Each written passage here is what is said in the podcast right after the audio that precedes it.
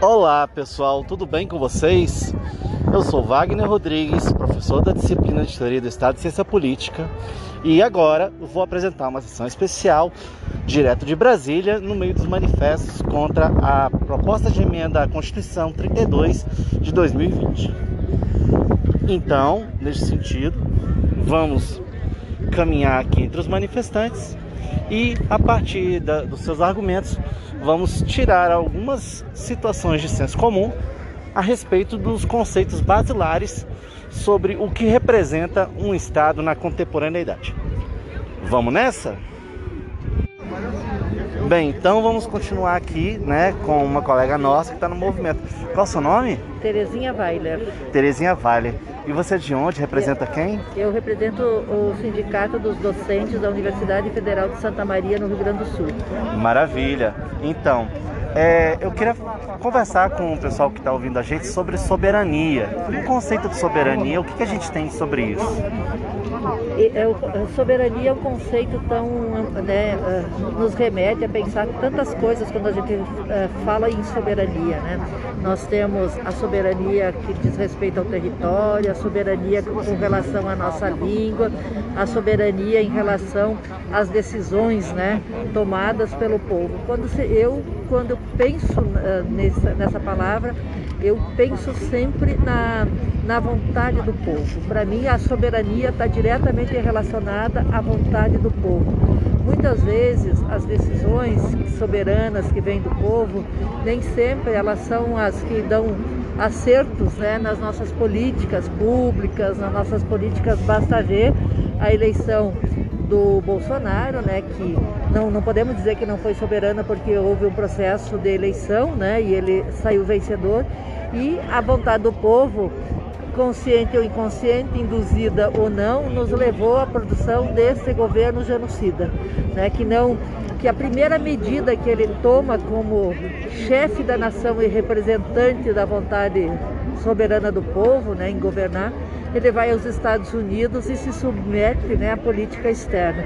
Então, esse ato é um ato anti-soberania, por quê? Porque ele se submete em nome do, do povo né, que o elegeu, da vontade soberana do povo, ele vai e submete essa vontade a interesses externos. Então a soberania tem a ver com a nossa dignidade enquanto povo, enquanto nação, da nossa auto Uh, suficiência no sentido de, de nós podermos uh, tomar as nossas decisões, sermos, né, a gente sabe que as decisões tanto no espaço do executivo, do legislativo, do judiciário, elas não são livres de influência, portanto, a nossa soberania está constantemente ameaçada por interesses que são externos da vontade do povo brasileiro e que só a educação, a formação política nossa, né, enquanto cidadãos e cidadãs, é que vai nos permitir construir ou consolidar a soberania né, da, da nação brasileira. Porque o que, que é essa nação? Nação é uma abstração, né? Que representa, é um conceito abstrato que diz respeito a todos nós. Né? Uma coisa que eu acho curioso na sua resposta, assim, soberania é um, uma é um, um, sentimento poder tão simples, mas ao mesmo tempo tão complexo, complexo. na prática, isso. né? Por que, que será que isso acontece? Porque é, nós vivemos numa sociedade de modo de, de produção capitalista, né? Em que né, a dimensão individual é uma dimensão muito forte no capitalismo, né? O sucesso, o mérito, a acumulação de capital, de bens, né, de propriedade. E quando a gente está falando em soberania em sociedade, nós temos este conceito, ele é quase que oposto na minha avaliação ao conceito da individualidade do modo de produção capitalista da nossa sociedade. Sim. Porque aí é pensar em todos, é incluir em todos, é a universalidade dos serviços públicos, é a garantia que cada cidadão e cada cidadã tenha dignidade de comer, de trabalhar, de estudar, de acessar o serviço de saúde, de ter lazer, de ter trabalho. Sim. Isso implica na nossa soberania soberania. Um povo que não come, um povo que não tem acesso à comida, não é um povo soberano, porque ele não está livre, né? Porque a soberania também tem a ver com, a liber, com liberdade, mas não é a liberdade só de ir e vir, é a liberdade de nós poder comer, trabalhar e não nos tornar escravo. Porque quando nós estamos submetidos a, a, a, a, trabalhos precários, a uma baixa condição de vida, de trabalho, de moradia, nós não somos livres. Exato. E, portanto, nós somos um país soberano. Muito obrigado. E só para anotar aqui, é, só para anotar aqui, é, qual é a faculdade, o curso, o espaço? Eu sou professora do curso de enfermagem da Universidade Federal de Santa Maria e trabalho com políticas públicas em saúde. Professora Terezinha. Isso. Muito obrigado, viu, Eu pela fala. Bem, vamos dar então continuidade, né? Falando sobre um outro conceito muito comum no direito, mas que com certeza muitos vivem, inclusive na pele, né? Então, vamos falar sobre o território e aí eu estou com, aí eu preciso que vocês se identifiquem. Vocês são? Meu nome é Urbano, sou da tribo Kaiowá, indígena de Mato Grosso do Sul. Então, território, o tema principal para nós é um território onde é, os nossos ancestrais foram expulsos pelo colonizador e perde seu território tradicional. E quando Guarani Kaiowá volta para ocupar novamente o espaço que nossos anciãos perderam, né? Aí se chama é, é Tecorá. Significa ocupar novo é, espaço de terra tradicional dos Guarani Kaiowá. Então isso que se chama grande território, de onde foram expulsos nossos ancestrais ancião, nossos rezadores, o nosso é, Nhandesu, Nhandesu fala rezadora também, grandes líderes espirituais. Então isso é território para nós é um sagrado, onde o nosso, o nosso povo Guarani sempre resiste e vai resistir mais ainda. E muito obrigado para todos. Eu que agradeço. Eu queria só dar um, um pouco de palavra sobre o que vocês estão passando, né? Sim. Porque a gente fala muito em território, mas do ponto de vista político é apenas os que os, os governos dizem, né? É. Fronteira de município, de estado, É. mas tem uma fronteira muito sensível que é a terra indígena no Brasil, né? Como é que, como é que estão as lutas de vocês pelo reconhecimento da, do território indígena, né? Do, do dia a dia de vocês com a terra? Olha só, hoje mesmo é mais que a nossa resistência que leva mais sobre nosso território, né? E, e a gente nunca não, não vamos dar brecha, né? Que o nosso povo, a nossa liderança e outros nossos movimentos indígenas, que por causa da nossa eh, resistência do território. A gente sempre está no nosso tecorá, a gente sempre estamos ocupando o espaço que o nosso ancião, ancestrais perderam. O, o juventude de hoje, indígena Guarani Kaiowá, volta para o novo seu território de novo e mostrar à sociedade, manter a nossa cultura, manter as nossas tradições que o nosso ancião sempre diz para nós. Levar adiante o nosso baracá, a nossa dança e a nossa eh, língua. Isso que man, manter a tradição original para o nosso povo Guarani Kaiowá. É isso que, resumidamente, eu falo porque esse que protege mais grande o nosso território e o nosso povo é a segunda maior população do Brasil. E foram muito expulsos, perde nosso território e cada cada é, nosso povo volta a ocupar o espaço onde perderam nossos centrais por causa do quando chegaram colonizadores e expulsaram a perda de território. Território para nós também significa Tecorraguaçu, onde é a terra sem mal. Não existia mal nenhum para o povo indígena é, dos Guarani Kaiowá. É isso, resumidamente, estou dando para vocês nessa entrevista, é, meus amigos. Eu que agradeço né, essa oportunidade, desejo a vocês tudo de bom. Né? E é isso. A luta pelo território é uma luta de sobrevivência todos os dias. Né?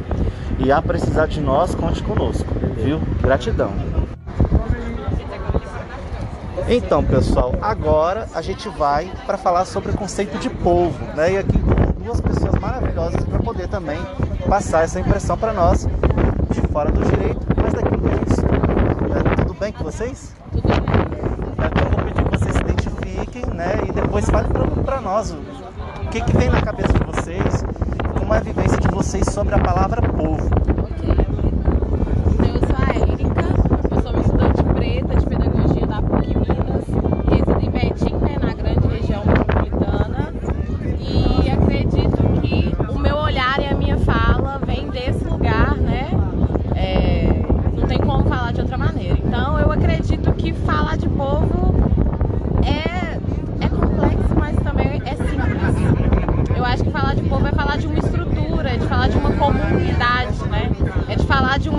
são compostas por muitos indivíduos que estão na busca de se tornarem sujeitos, sujeitos no sentido de ter voz, ter vez, de ter identidade, né, de ter um lugar de fala.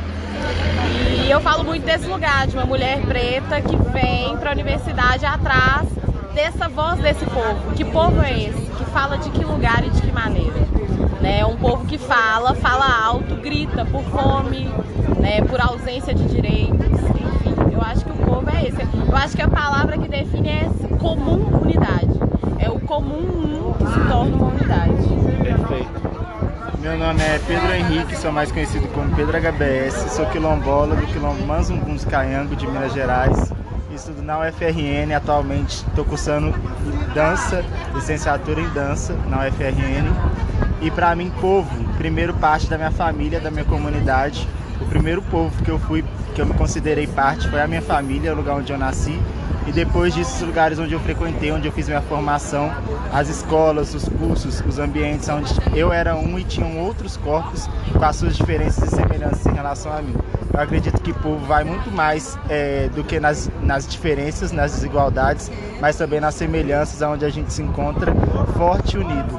Eu acredito que o povo também é o quilombo, é o quilombismo. É quando as pessoas se unem por um propósito ou por vários propósitos, pela sobrevivência, para um ajudar o outro, para um fazer a força do outro, para somar onde o outro tem dificuldade. Eu acredito que o povo seja essa união e o povo é o Brasil, são as pessoas com as suas diferenças e as suas semelhanças. Interessante que quando a gente fala de povo, vem muito a palavra identidade também. Verdade. O que, que a palavra identidade significa na vida de vocês? Muita coisa, né? Quando o Pedro se apresenta, né? Conhecido como Pedro HBS, é, eu fiquei pensando, né? Eu sou conhecida como a Erika Queen. E aí essa construção da identidade vem de uma construção que é feita diariamente para além do movimento, para além de ser o meu nickname no Instagram. É como a minha família me vê, é como o meu primeiro grupo, a minha primeira instituição formativa vê. Eu sou a Erika Queen, né? Aquela que carrega um cabelo black power, as tranças. E é tudo uma construção. Eu sou a Erika Queen hoje, mas eu também sou, fui a Erika Queen há dois anos atrás e você daqui há dois anos, né? Se esse governo nos permitir vida e vida longa, serei Erika Queen, mas sempre construindo uma identidade, seja pelo cabelo, pelo jeito de falar, pelo curso que eu curso, enfim. Eu concordo com a Erika, acredito que a nossa identidade é uma troca, é uma, uma troca fluente entre a gente e a comunidade, entre a gente e o povo. É uma construção não só do nosso particular, mas da resposta que a nossa comunidade retorna para a gente, como as pessoas nos veem, como as pessoas nos leem, e também isso faz parte da nossa construção de identidade, para além da identidade que a gente já carrega por ser quem a gente é. Eu acredito que identidade é fundamental quando a gente integra um grupo, porque para a gente integrar o grupo, a gente precisa ter consciência de quem a gente é, do nosso potencial dentro daquele grupo, para que a gente some naquele grupo. Eu acredito que identidade seja fundamental. Hoje em dia é uma das coisas pouco trabalhadas, inclusive no ensino, deve ser mais explorada essa, essa relação da comunidade com o indivíduo para que forme uma identidade, para que todos tenham uma identidade e que o grupo também possa ter uma identidade. Encerrando aqui, uma coisa que eu comento muito em classe é que a, a identidade ela faz parte de um direito humano, que é o direito no- humano ao nome, à identidade né, e à subjetividade. E atrás disso, o direito humano à autonomia do indivíduo. Então, todos nós temos essa liberdade justamente para sermos o que nós quisermos, onde estivermos e como queremos ser. Né? Então, quer dizer, o povo, como você mesma disse, Érica, é um conceito simples, mas ele é complexo na identidade. Porque são pecinhas que a gente vai montando e cada um o seu espelho, né? Com certeza. Olha, gratidão, desejo a vocês muita força, né? Obrigada a você também. Obrigado. pelo Com projeto, certeza. É um prazer participar. É verdade. Valeu então. Obrigado. contato? Então, queridos, de volta, né? Agora a gente vai conversar sobre poder, outra categoria muito utilizada em teoria do Estado, mas que com certeza não fica só dentro do direito, não é verdade? E aí, então, nós estamos com André Ferreira. Seu lugar, enfim, É, eu, sou, eu sou professor da Universidade Federal do Ceará, curso de Economia. Maravilha. E aí a- questão que fica no ar. O que, que o poder representa na sua vida? Como você enxerga a categoria poder na nossa vida hoje em dia? Certo. É, poder, eu acho que tem uma, uma dimensão que a gente pode pensar mais geral, né, dessa categoria, em abstrato, eu diria? E, e aí eu, eu, definiria como, como a liberdade de decidir, né, os rumos da, da nossa vida, né? E aí eu vejo que, que o poder ele se manifesta a cada momento, em cada lugar também de formas diferentes. Né? E, e aí você tem um poder que é mais autoritário, um poder que é hierárquico, né? que aí quando, quando a elite né, procura impor a, a, sua, a sua perspectiva, né, o seu desejo sobre a, a maioria, e você tem um poder popular também, né? Quando, quando a maioria consegue, consegue se impor, né? Então eu, eu vejo por aí, né? E ainda estou no nível geral, né? Se a gente for descer mais para as particularidades, né? De cada momento, né? A gente vai ver como que como que esse poder se manifestou, né? Como que ele se manifestou na Revolução Francesa, por exemplo, né? Foi um momento importante, me parece da, da soberania popular, né? Que aí você tinha o poder absoluto do rei, né? E a partir daquele momento se questionou o poder absoluto, né? E se colocou é, a soberania popular, né? Através da, da Constituição, né? Uhum. Sintetizada ali na Constituição. Enfim, nós temos um debate importante até para o nosso país. Acho extremamente importante porque é, isso está sendo questionado né, no nosso país nesse momento, a questão do, do poder. Né? E a gente está lutando para garantir justamente essas conquistas da Revolução Francesa ainda, me Sim, parece, né? Para não retroceder né? em relação à questão da, da soberania popular. Uma coisa interessante que eu vejo muito quando a gente fala em poder é sobre o, a limitação do poder ou a extensão do poder. E isso também está envolvido com o poder de escolha ou poder de decisão, né? Você acha que esse poder de decisão no coletivo está muito restrito? Pode ser ampliado? É, isso, é interessante, né? Em que áreas da vida, eu penso, né? Que uhum. até onde é que, que, esse poder se estende, né? É o poder de votar e de escolher os representantes, né? É o poder de, de se alimentar, por exemplo, né? Que está sendo também questionado nesse momento no nosso país, né? é o poder de ir e vir, é o poder, né, as liberdades individuais, né? Eu acho que, que isso tudo tá, tá muito atual, né, para nós. É, como um campo de batalha por conquistas, ah, né? Com certeza, né? é. né? Tá se questionando, inclusive, né, o, a, a, possibilidade de você ter uma, uma posição política, né, e não ser perseguido por isso, né? Exato. Então, acho que bem atual a tua discussão. Maravilha, eu agradeço, viu, sua participação aqui. Eu que agradeço. Né? Muito Enfim. Obrigado. Valeu.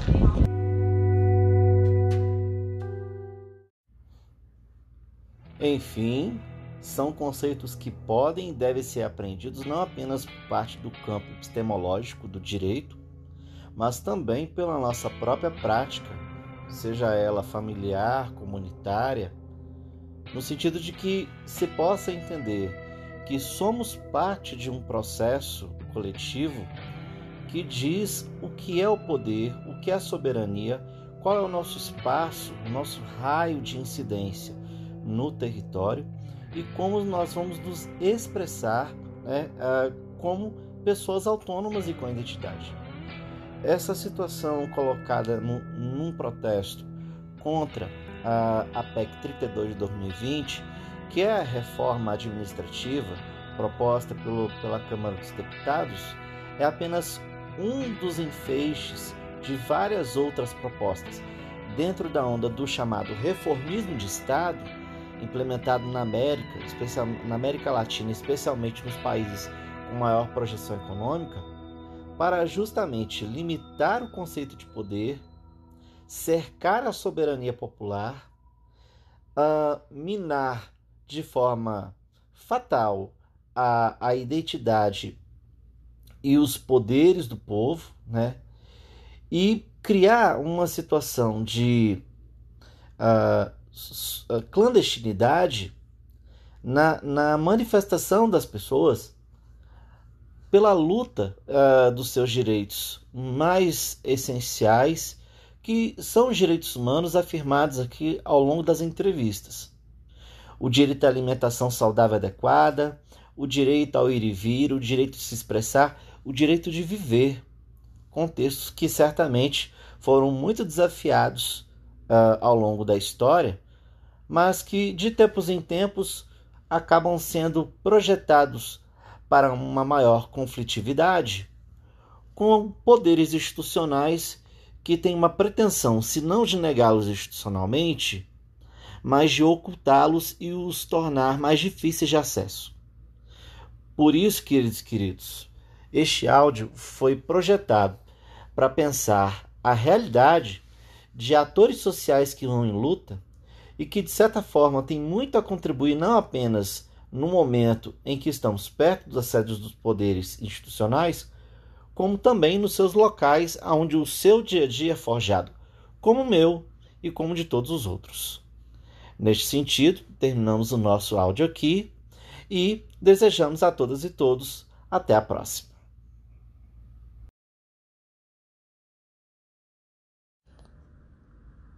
Este produto da disciplina de Teoria do Estado e Ciência Política foi realizado pela disciplina. Este é um produto da disciplina de Teoria do Estado e Ciência Política, ligado ao curso de Direito da Universidade Estadual de Santa Cruz e sob a coordenação do professor Wagner de Oliveira Rodrigues.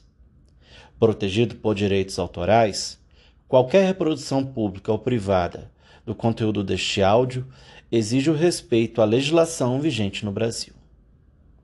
Até a próxima!